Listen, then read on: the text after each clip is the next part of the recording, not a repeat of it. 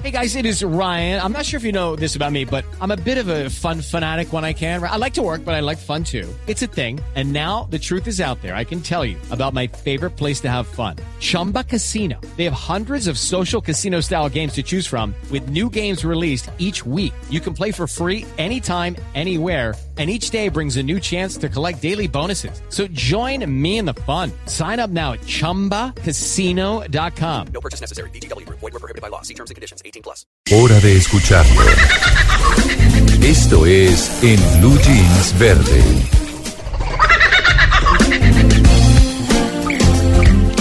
Oiga, ahora que estábamos hablando de cambio climático, yo les traigo un tema muy chévere. Tuve la oportunidad de entrevistar a Ignacio Solano, que es un biólogo español, que hace parte de todo un proceso interesantísimo, María Clara, y es poder trabajar con toda la vegetación que está en el edificio Santal, Santalaya, ubicado en, en la calle 76 con cuarta, en Bogotá, y es o fue considerado el jardín vertical más grande del mundo. En algún momento nosotros hablamos con unos italianos sobre el tema aquí en, Blue Jeans, pero yo busqué y busqué a Ignacio Solano para que nos contara un poco sobre cómo fue todo ese proceso de montar toda esa vegetación nativa. Ellos tuvieron que ir hasta el Chocó y de ahí trajeron muchas cosas que, con las que pudieron hacer reproducción in vitro.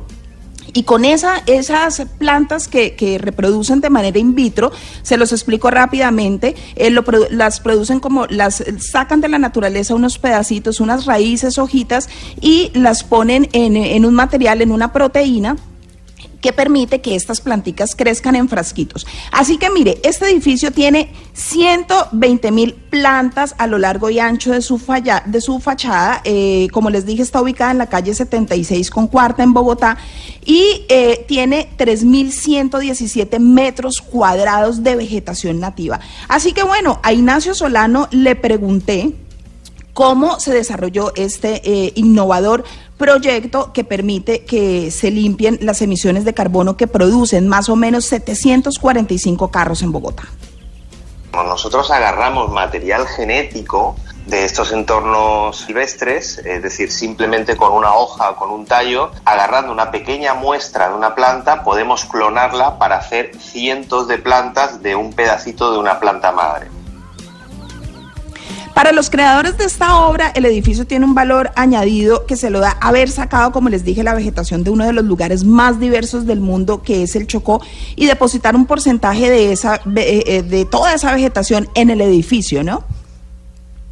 Esto lo hicimos con el motivo de que cuando hicimos el edificio Santalaya, que hasta ahora es el jardín vertical más grande del mundo, nos dimos cuenta que ya que íbamos a hacer un hito a nivel mundial en, en- en crear un ecosistema vertical, había que darle un valor añadido y este valor añadido era que tuviera, que fuera una reserva de flora nativa del país, eh, porque nuestra idea no es que estas paredes verdes únicamente sean hermosas o, sea- o sean bonitas, sino que eh, sean un reservorio botánico de una vegetación que, que no tiene un interés comercial, pero sí tiene un interés botánico.